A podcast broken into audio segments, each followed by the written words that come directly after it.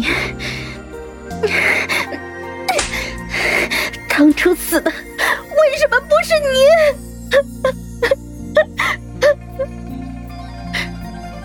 荣旺本就苍白的脸，挨了这狠狠的一巴掌，泛了几分薄红，加上又溢出嘴角的血迹，看着是既狼狈又哀艳。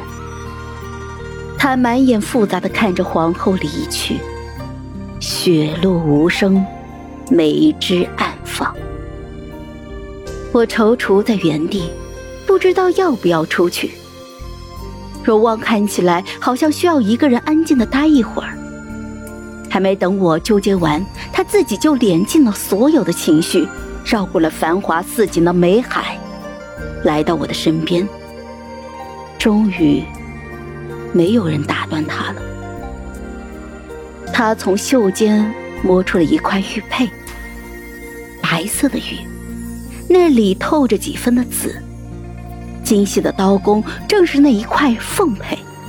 我这才注意到，他华贵的狐裘里面衣袍是湿的，被体温捂着，不至于冻住。但是袖间还偶尔滴着水。墨发眉间，满是霜雪。原来他终于找到了凤佩，衣服都还来不及换，就匆匆赶来，想把玉佩给我。怀月，我找到他了。他想把凤佩放到我的手里，不知道不小心是触碰到了哪里，一块完整的玉，忽然就碎开了。他僵住了。瘦削修长的指尖，碎玉颗颗的坠落。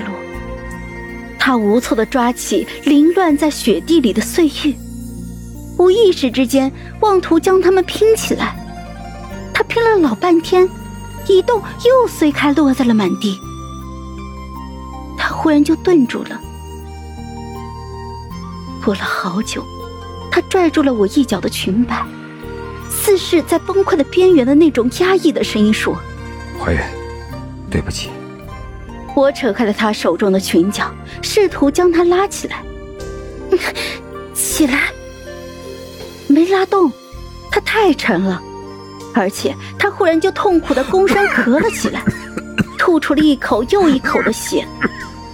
过了好久，才缓了过来，坐在雪地里，僵硬着擦去嘴角的血迹。白衣染了血。墨发铺散开来，他凝望着我。怀远，你等我几日，我为你重新雕一块。我可以学的，我学什么都快。忽然又想起了什么，垂着眉，平静的自语说着：“是了，我学什么都很快，唯独在学会爱与承认爱这件事上，愚钝了些，晚了一步，便万劫不复。”平静的模样。不曾像往常那样露出格外可怜脆弱的神色，可却难得的让我感到了一阵的揪心。我忽然想起那天相府的门被人敲开来，他站在门外，月白衣袂，长身玉立。他站在那，他就站在阳光里，可阳光。洒在他的周身，暖不透一身的清寒、孤气。